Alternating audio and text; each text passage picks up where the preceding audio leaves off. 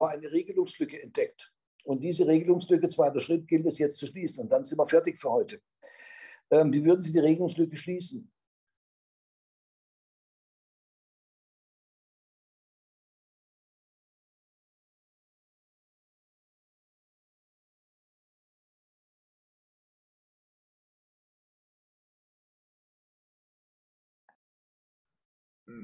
also man könnte ja, wenn ich mit den Regeln über die Abtretung vielleicht, weil. Nein, das auf keinen Fall, weil, weil da passt der Ähnlichkeitsvergleich nicht.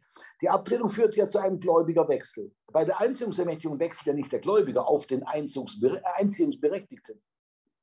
Der bekommt nur die Befugnis, die Forderung, die fremde Forderung in einem Namen Geld zu machen. Aber die Forderung bleibt natürlich beim Gläubiger. Also eine Parallele zur, zur, zur, zur Abtretung, nein, auf keinen Fall, auf keinen Fall. Ja, mein Gott. Die Empfangsermächtigung ist im 362 Absatz 2 äh, mit seiner Verweisung von 185 geregelt. Die Verfügungsermächtigung 85 Absatz 1 und die Ermächtigung zur Geltmachung der Forderung in eigenem Namen nach 185 Absatz 1 analog. jetzt kommt noch ein wichtiger Satz zum Schluss und dann sind wir fertig für heute. Ähm, schauen Sie mal, wir haben ja gesehen, ähm, Sie, das haben Sie richtig erkannt, man kann die Einziehungsermächtigung nicht auf 362.2 stützen, weil dort ist die Empfangsermächtigung geregelt. Und jetzt kommt ein wichtiger Satz von Medicus. Die Empfangsermächtigung ist der unproblematische Teil der Einziehungsermächtigung. Warum? In jeder Einziehungsermächtigung steckt natürlich eine Empfangsermächtigung drin. Wenn ich befugt bin, die Forderung geltend zu machen, ja, dann muss natürlich an mich auch mit befreiender Wirkung geleistet werden können. Und so erklärt sich der schöne Satz. Die, äh, die, die, die, Empfangsermächtigung ist der unproblematische Teil der Einziehungsermächtigung. Ja? Ähm, ähm, ähm, ja, weil der Teil nämlich gesetzlich geregelt ist. Passiv die Leistung mit, entgegen, mit befreiender Wirkung entgegennehmen zu können. Und der überschießende Teil, nämlich aktiv gegen den Schuldner vorzugehen, da haben wir keine gesetzliche Regelung, also 185 Absatz 1 analog. So, mit diesen Begriffen werden wir jetzt im nächsten Fall arbeiten müssen und diese Begriffe müssen sitzen, bis ins Detail sitzen, sonst werden Sie diesen Fall nicht in den Griff bekommen. Ja. Ähm, der Fall beschäftigt sich mit dem Zusammentreffen eines verlängerten EV mit einer zeitlich vorigen ähm, Factoring-Globalzession. Da müssen wir dann am Freitag noch eine kleine Vormerkung machen zum Factoring-Geschäft das Factoring-Geschäft womöglich aus den babylonischen Keilinschriften herleiten. Ja, das machen ein paar Leute. Nee, das machen wir nicht. Ja. Ähm, das ähm, ähm, mag sein, mag so sein oder mag nicht so sein. Das war ehrlich gesagt völlig wurscht. wir haben mit dem Factoring-Geschäft andere Probleme. So, gut, das soll es für heute gewesen sein. Fragen? Herr Kern, ich hätte eine Frage, aber zu Fall 18, wenn es in Ordnung wäre. Ja. Ähm, nämlich, war die Frage, warum man den Satz vom Larens dort nicht bei der Übergabe nach 929 anwendet. Ähm, der Satz von Larens betrifft ähm, die Teilnahme des Minderjährigen Rechtsverkehrs. Es ist natürlich die Übergabe durchaus eine Teilnahme am Rechtsverkehr, aber da, da geht es um einen Realakt. Da geht es um einen Realakt und der Satz von Larens sagt ja aus Wertung 107 FF ersichtlich und die können Sie bei Realakten nicht anwenden die Wertung der 107 FF. Ja. Aber ähm, bei, weil, weil Sie, könnten, Sie könnten fast sagen, also gut, eine gesetzliche Regelung haben wir natürlich nicht, das ist schon klar. Aber bei Realakten, ähm, da geht es um die natürliche Einsichtsfähigkeit des Minderjährigen, die Bedeutung dieses Vorgangs. Das hängt mit dem Begriff ähm, ähm, äh, Besitz zusammen. Besitz ist tatsächliche Herrschaft, getragen von einem tatsächlichen Herrschaftswelt. Das, da können wir mit der Wertung der 107 FF nicht arbeiten, sondern da gehen wir eben, da sagt man einfach, das ist ein sozial erheblicher Tatbestand. Da verliert er ja nichts. Gut, er gewinnt, immerhin, er gewinnt den Besitz. Ähm, aber die nötige Einsichtsfähigkeit ähm, in die Bedeutung des Vorgangs muss reichen. Ähm, aber könnten Sie dann den Unterschied zu den CEC e erklären? Weil da sagen wir ja auch, dass es ein Realakt ist. Der Unterschied zu was? Sekunde, ich habe das jetzt nicht verstanden. Unterschied zu?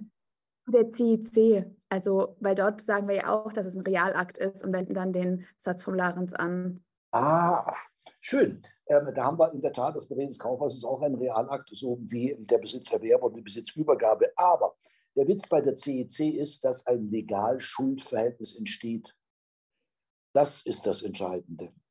Und wenn der Minderjährige einen Vertrag nicht schließen kann, sich also rechtsgeschäftlich nicht verpflichten kann, das ist geregelt in 107 FF, dann darf er ähm, ähm, auch nicht zu seinem Nachteil Kraftgesetzes in ein Schuldverhältnis eingepackt werden. Das ist der Unterschied zum Besitz. Besitz ist einfach nur ein sozial erheblicher Tatbestand. Ja? Ähm, und die, ähm, das Betreten eines Kaufes ist natürlich auch ein sozial erheblicher Tatbestand, hat aber die Folge, dass ein Schuldverhältnis entsteht. Mit Pflichten. Und das können wir dem Minderjährigen nicht zumuten. Das widerspricht der Wertung der 107 FF. Okay, alles klar, danke schön. Das ist der Unterschied, ja. Also von der Rechtsfolge kommen wir her. Ja. Besitzerwerb, Besitzverlust, mein Gott, sozialerheblicher Tatbestand, äh, Betreten des Kaufhauses auch, aber ähm, das begründet ein Schuldverhältnis mit Pflichten. Und damit sind wir natürlich in den 107 FF drin. Ja, kann der Minderjährige durch sein Verhalten Pflichten begründen, ja, die zu seinen Lasten wirken. Damit sind wir natürlich näher an den 107 FF über den Besitzerwerb oder Besitzverlust. Ja, das ist der Unterschied. Einverstanden? Ja, super. Vielen lieben Dank. Perfekt, nichts zu danken. Nächste Frage.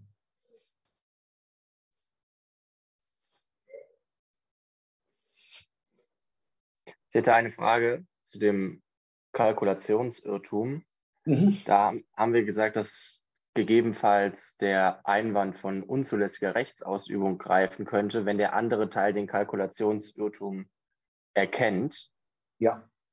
Ähm, aber wenn der andere Teil den Kalkulationsirrtum doch erkannt hat, gilt dann nicht nach der natürlichen Auslegung sowieso schon das wirklich gewollte, also das nicht irrtumsbehaftete Ergebnis? Ja, Herr Höcher, Sie müssen sich die, ähm, die äh, konkrete Konstellation klar machen. Wir haben eine Festofferte, 148. Ich bin gebunden bis zum 30.06.2023.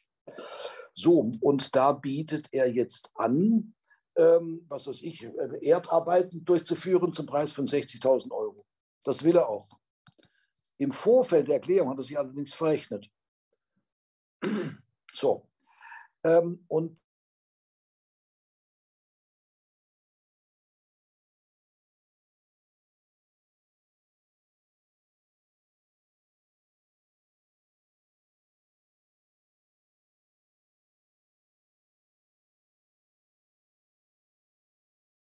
2023 Kenntnis des Gegners vom Kalkulationsirrtum. Warum?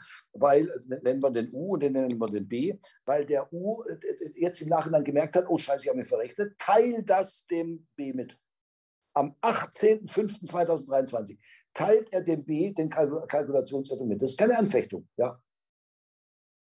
Von mir soll es äh, als Anfechtung gedacht sein, aber ähm, wir haben keinen Anfechtungsgrund, weil zur Zeit der Abgabe der Wohnsitzung wurde es 60.000. So, und jetzt kommt drittens am 22.05.2023 nimmt der B das Ding an zu 60.000. Er will auch 60.000. Okay. Und damit ähm, ähm, bitte Zugang vor Auslegung. Die Erklärung wird mit dem Inhalt wirksam, mit dem sie zugeht. Und das sind 60.000. Ja. Aber zur Zeit der Annahme dieses Angebotes weiß der B, dass das Ganze auf dem Kalkulationsirrtum äh, beruht und deshalb dürfte er nicht mehr schutzwürdig sein ähm, in Ansehung des Rechtssatzes äh, der Unbeachtlichkeit des Motivirrtums. Nee, macht Sinn. Total. Das ja. ist einfach unterschiedlicher also Zeitpunkt, das, zu dem das in Tat, Das kann es in der Tat nur in diesen Konstellationen geben. Dass wir eine Festofferte haben und während das Ding noch annehmbar ähm, ähm, ist, erfährt er und dann nützt er diesen Irrtum aus. Das könnte man ähm, als unzähliges Rechtsausübung qualifizieren. Wobei der BGH allerdings die Einschränkung macht, ähm, ähm, bloße Nachteile, finanzielle für den Urreichen nicht. Das muss dann schon ein schwerwiegender finanzieller Nachteil sein, damit man von mhm. ähm, unserer Rechtsausübung sprechen kann. Warum? Weil der BGH natürlich an dem äh, Satz festhalten will, Unbeachtlichkeit des Motivirrtums. Und diesen Satz, unbeachtlich als Motivierung, dürfen wir nicht zu sehr aufweichen. Das erklärt, warum er sagt, also äh, finanzieller Nachteil alleine reicht nicht, ähm, sondern es muss schon so ein finanzieller Nachteil sein, dass der B sich sagen muss, der aus den unbestimmten Bedingungen hätte er den Vertrag nie geschlossen. Okay. Einverstanden? Ja, nee, macht auf jeden Fall, macht auf jeden Fall Sinn. Ja. Perfekt. Gut, nächste Frage. Achso, eine Frage, noch eine zweite Frage. Ähm, bei der Korrektur des Ergebnisses beim beiderseitigen gleichartigen Irrtum haben, ich habe nur ein Argument nicht nachvollziehen können. Da hat man gesagt, Paragraph 122, beziehungsweise steht in der Lösungskizze, Paragraph 122 Absatz 2 e contrario. Mhm. Und die Kenntnis vom Irrtum des anderen Teils ist unbeachtlich. Wie man da, also den Schluss verstehe ich einfach nicht ganz. Ich konnte es irgendwie nicht nachvollziehen. Ja. Das war halt sehr kurz ähm, in der Lösungskizze. Beiderseits gleicher Irrtum. Genau. Beiderseits gleicher Irrtum. Ähm, der 122 Absatz 2 sagt, ähm, wenn du den Irrtum erkannt hast, dann ist dein Anspruch auf Ersatz des Vertrauensschadens ausgeschlossen. Umkehrschluss, ob du ihn geteilt hast, den Irrtum, spielt keine Rolle. Den, Schritt, den Schritt verstehe ich nicht. Ja, also wenn du ihn gekannt hast, dann ähm, spielt das für die Anfechtbarkeit keine Rolle, sondern erst auf der Rechtsfolgenseite spielt das eine Rolle. Ausschluss des 122 Absatz 1. Ja? Das ist die Aussage des 122.2. Und ähm, jetzt ähm, sagt eben die herrschende Meinung, ähm, ähm, ob du ihn gekannt hast, spielt auf der Rechtsfolgenseite eine Rolle. Ob du ihn geteilt hast, spielt dann auf der Tatbestandsseite, darf dann auch keine Rolle spielen. Okay, man könnte das Argument dann auch so formulieren, im Paragraphen 119 äh, innerhalb der, im Paragraphen 119 ist irrelevant, ob das geteilt wird, fertig. Also ich weiß nicht, warum man jetzt auf diesen E-Contrario-Schluss zum 122 geht. Ich meine, um den Vergleich zur Rechtsfolgenseite darzustellen.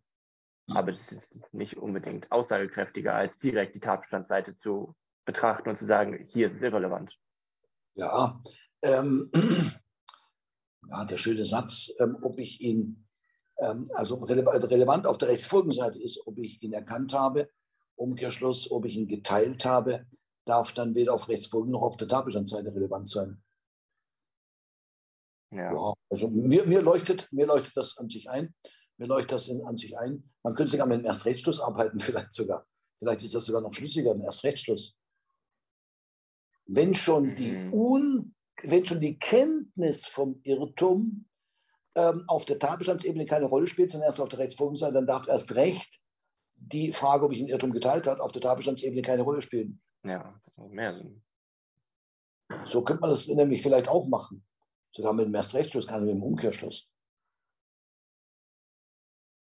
Ja. Okay. Gut. Ja. Nächste Frage.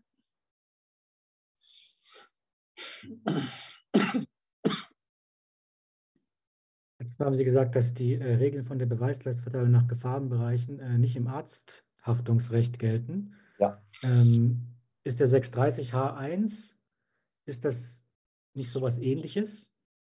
Nee, das ist keine Beweislastverteilung nach Gefahrenbereichen, sondern das ist ähm, der Einwand des rechtmäßigen Alternativverhaltens. Ich hätte die gleiche ähm, Verletzung, gehe ich jetzt mal davon aus. Ja, müssen Sie vorsichtshalber nochmal lesen. 630. Was sagten Sie, 630? H1. H. 630H. Beweislast. Letzte, letzte, letzte Paragraph eine allgemeine Behandlungsrisiko das für den Behandeln voll Beherrschung zur Verletzung der Körper Gesundheit ähm, geführt hat. Ähm, der Behandler hat zu beweisen, dass er eine Einwilligung gemäß, das ist, also 630h Absatz 2 regelt diese. Ähm, Absatz 1 meinte ich. Ja, aber Sie meinen den Absatz 1. Ja. Oder, oder ist das vielleicht ist das gerade der Grund, warum, oder ist der einfach etwas strenger als diese ähm, diese allgemeine Regel und deshalb ist das quasi, also Argumentum e contrario gilt deshalb diese allgemeine Regel nicht, weil 630h1 gilt und der ist strenger. Weil nee, da muss der. Äh, nee, ähm, schauen Sie, ähm, ähm, ähm, ähm nur bei einem groben Behandlungsfeld, den müssen Sie aber nachweisen. Wir haben gesehen, die Beweislastverteilung nach Gefahrenbereichen, die bewegt sich ja auf der Ebene der Pflichtverletzung. Ja. Und die gilt im Arzthaftungsrecht nicht ähm, die ähm, ähm, ähm, auf der Ebene der Pflichtverletzung trifft den Patienten die volle Beweislast. Erst auf der Ebene des Verschuldens kann man dann ähm, mit einer Beweislastumkehr, aber das ist der 280 Absatz 1 Satz 2, ähm, arbeiten. Das hat mit der Beweislastverteilung nach Gefahrenbereichen nichts zu tun. Die Beweislastverteilung nach Gefahrenbereichen haben wir lokalisiert bei der Pflichtverletzung. Stichwort das habe ich schon verstanden. Ja, aber ich dachte, ich dachte, ich dachte der, der 630 H1 betrifft die Ebene der Pflichtverletzung. So klingt der für mich.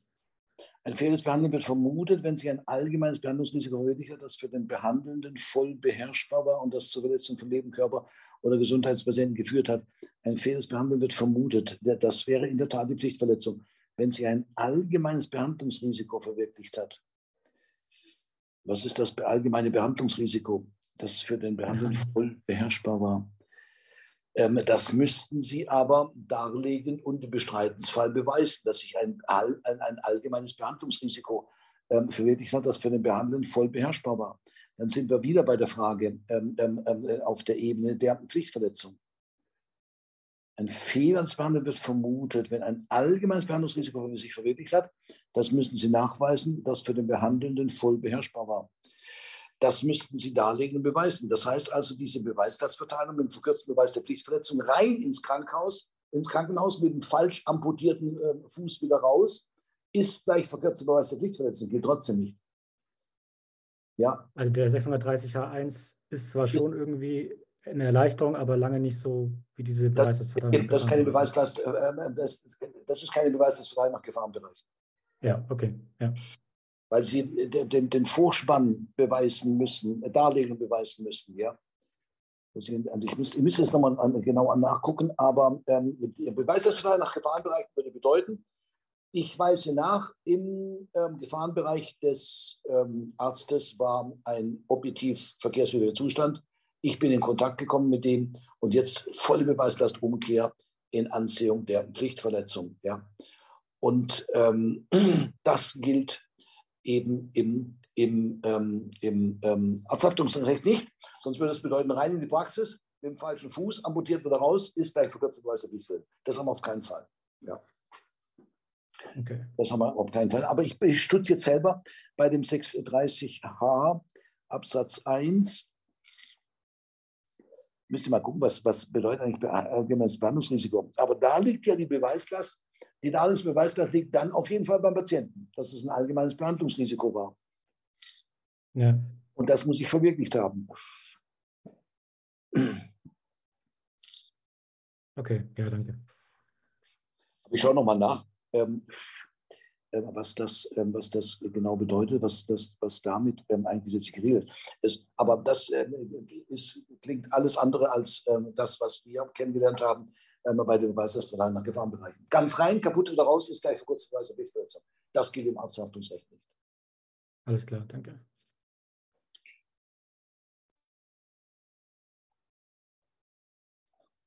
Und der Absatz 5 steht jetzt auch nicht weiter, weil der setzt ja den Gruppenbehandlungsfehler vor, den müssen Sie ja darlegen und im Beschreibungsfall beweisen. Dann haben Sie äh, äh, eine Beweislastumkehr, was das Verschulden anbelangt. Ja.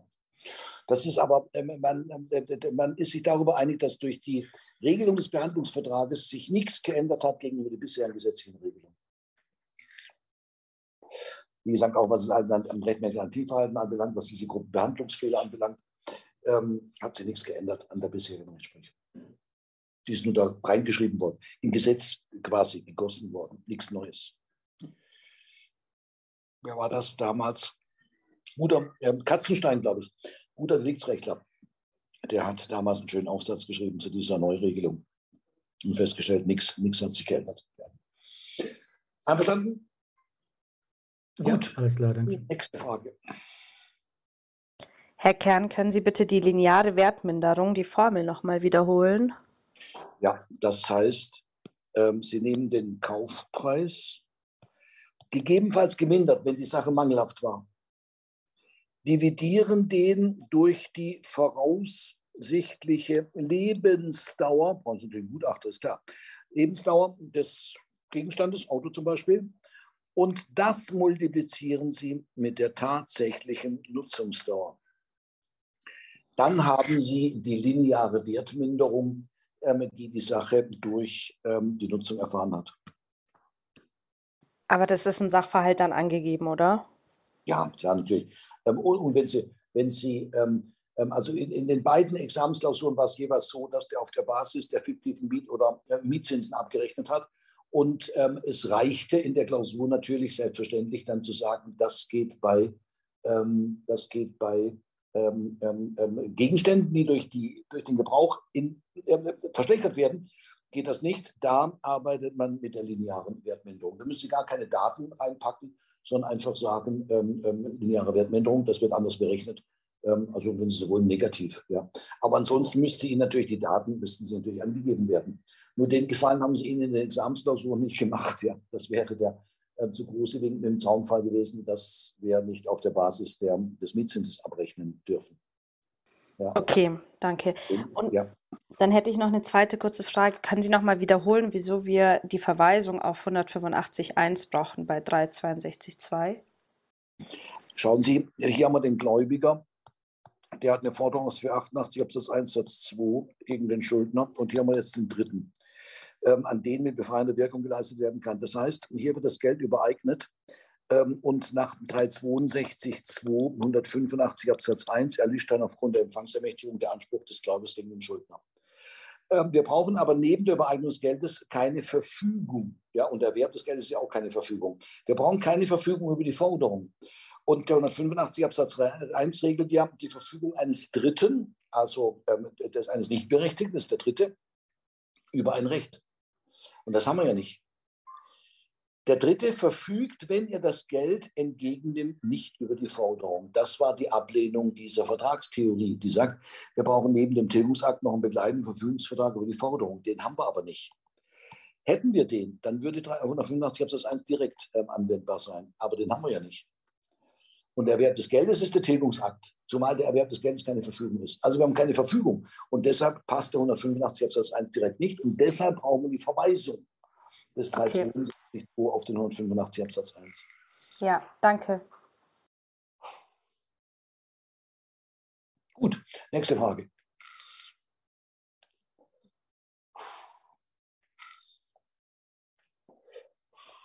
Wenn Sie nochmal ganz oben Anfang der heutigen Stunde die Fallzeichnung, oh Gott, ganz am Anfang. Ja, gut, ich lösche ja auch immer. Augenblick mal, Augenblick, Augenblick. Das war ganz oben der Fall 20. Ne? Schauen wir, was wir heute alles gemacht haben. Ähm, da. Was meinen Sie? Ähm, das war der Beratungsvertrag, der Mandatsvertrag, dann der Schadenersatzanspruch und der Gegenanspruch aus dem, der Anspruch aus dem Beratungsvertrag.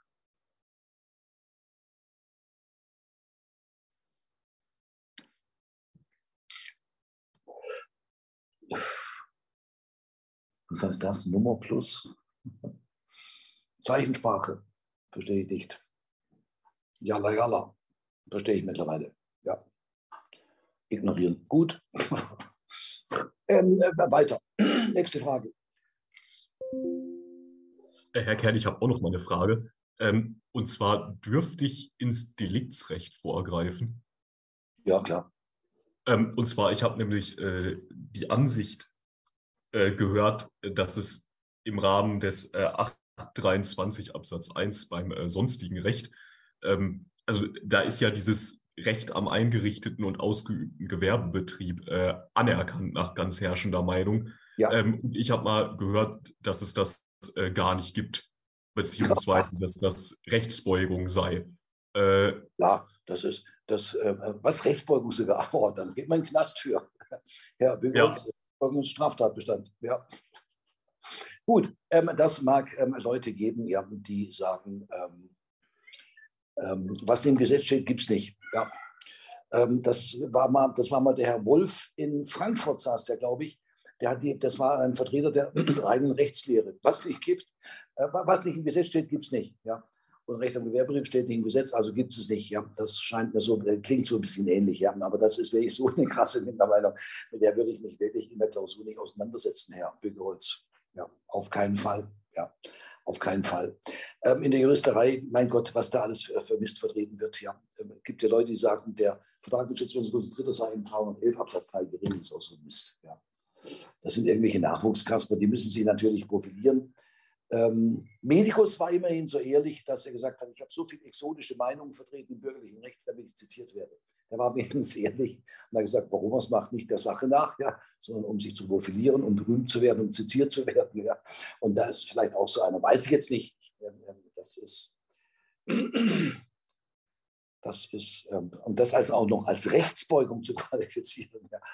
Ähm, das erinnert mich an den, ähm, an den ähm, wie heißt der, Flume, der auf dem, was weiß ich, auf dem so, so zu vielsten Juristentag äh, äh, äh, öffentlich überlegt hat, Strafanzeige BGH, gegen BGH-Richter zu erheben, wegen Rechtsbeugung.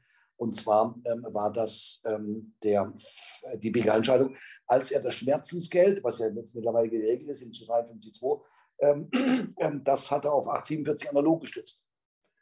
Ja, die ABR-Verletzung als Freiheitsverletzung im, im Geistigen, da hat Flume öffentlich auf dem Juristentag überlegt, ob er nicht Strafanzeige gegen BGH-Richter ähm, erstellen soll. Also sowas gibt es ab und zu immer mal wieder. Ja.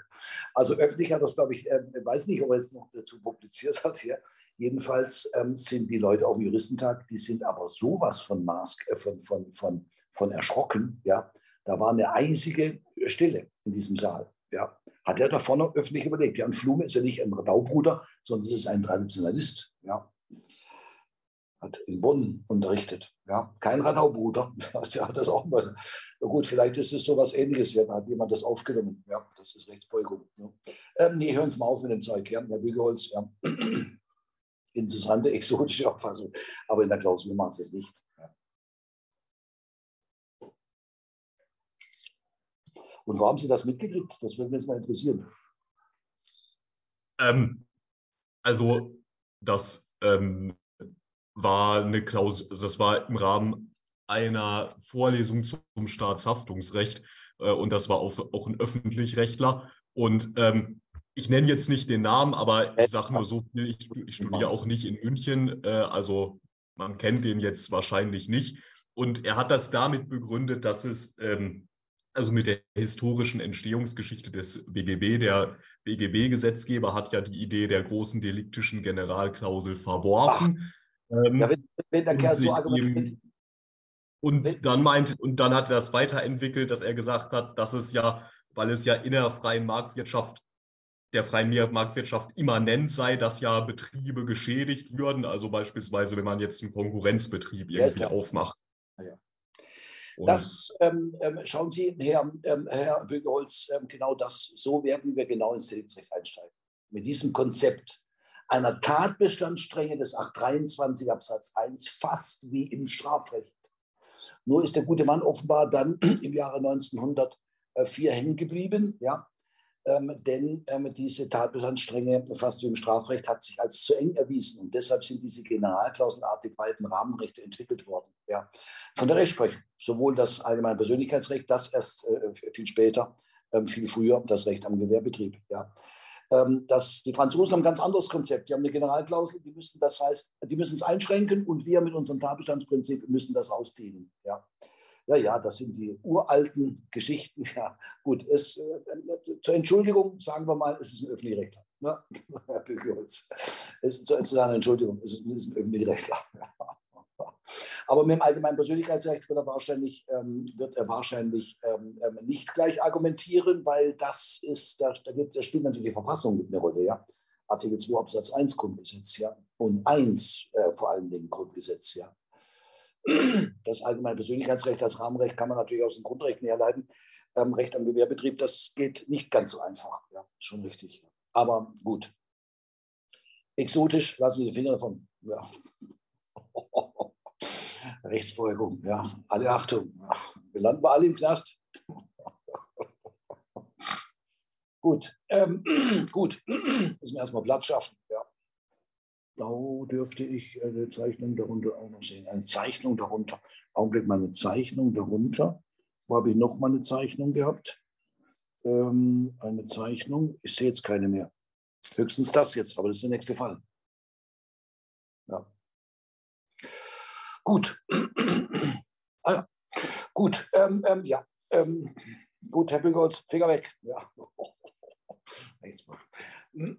Scharfes Geschütz, ja. Die Geberta ist das, die, die Geberta. Im Ersten Weltkrieg war, glaube ich, die größte Kanone, die jemals gebaut worden ist. Ja. Die, die Geberta. Ähm, ähm, gut, nächste Frage. Ich hätte noch eine Frage zu den AGBs. Ähm, ja. Da hatten wir ja diese, also wenn, wenn es eine Klausel gibt, die grobe Fahrlässigkeit und leichte Fahrlässigkeit ausschließt, ja. ähm, haben Sie das ja angesprochen mit der Teilunwirksamkeit bei Teilbarkeit der Klausel und ja. hat dann gesagt, dass ähm, wenn, also dass die leichte Fahrlässigkeit sozusagen ausgeschlossen werden darf und das nicht gegen 309 Nummer 7b verstößt. Ähm, inwiefern verträgt sich das jetzt mit dem 307 Absatz 2 Nummer 2 mit den Kardinalpflichten, weil dagegen würde es ja eigentlich verstoßen. Das äh, muss nicht immer so sein, das kann so sein.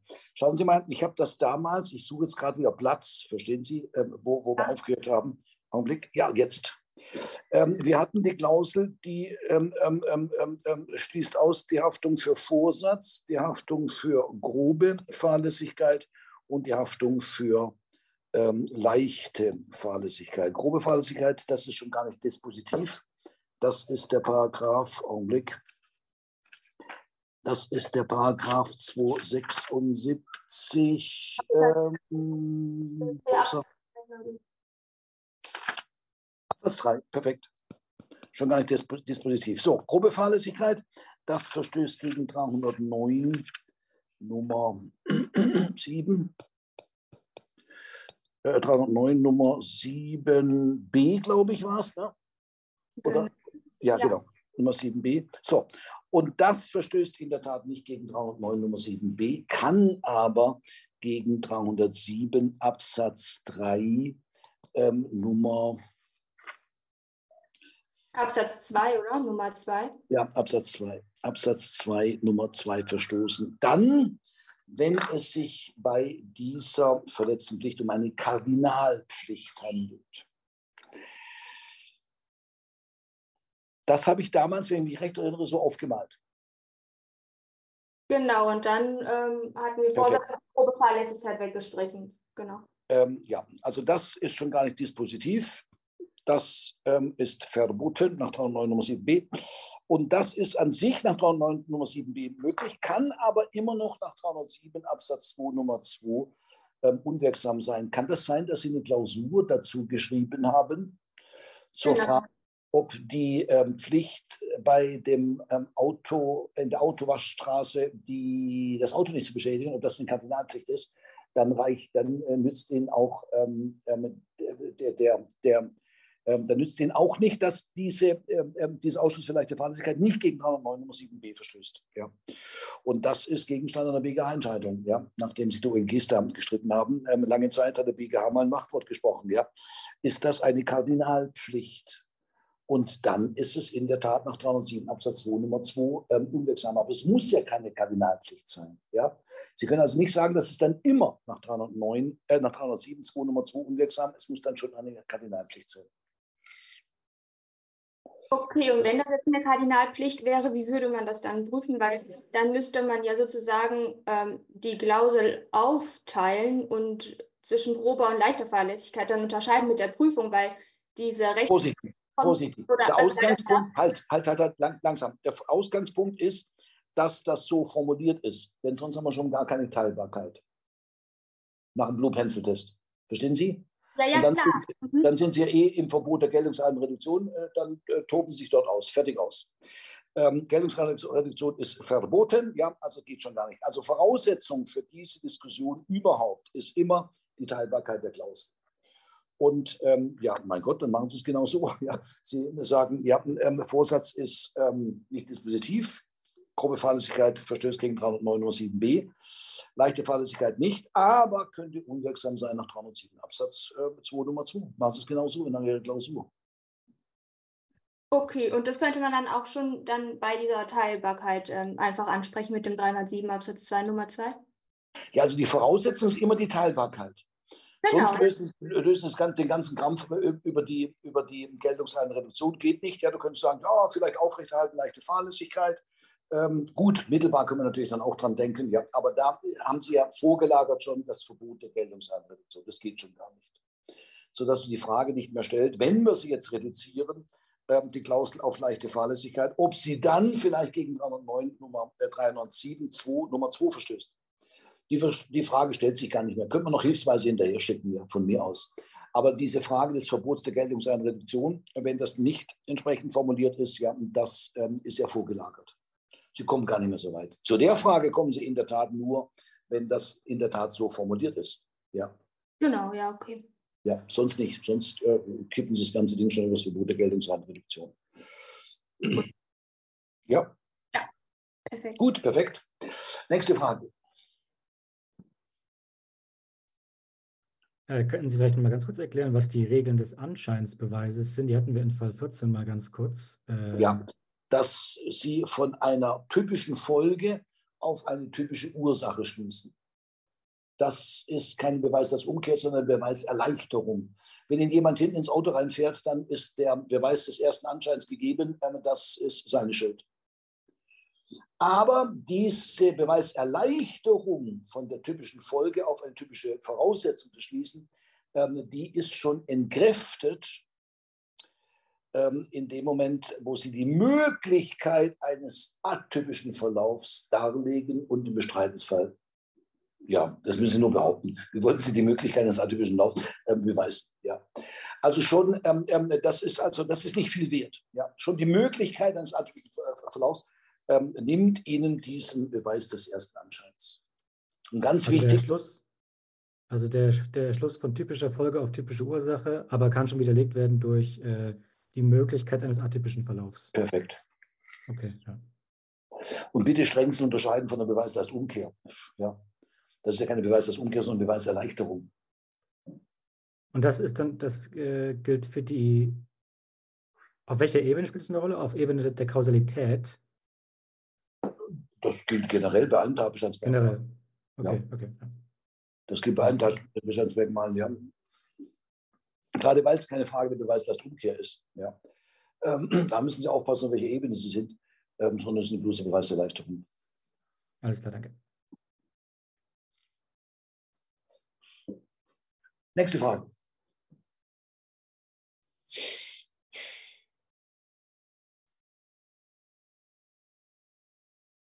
Keine weiteren Fragen? Dann zähle ich jetzt mal vorsichtshalber. Drei, zwei, eins und tschüss bis am Freitag.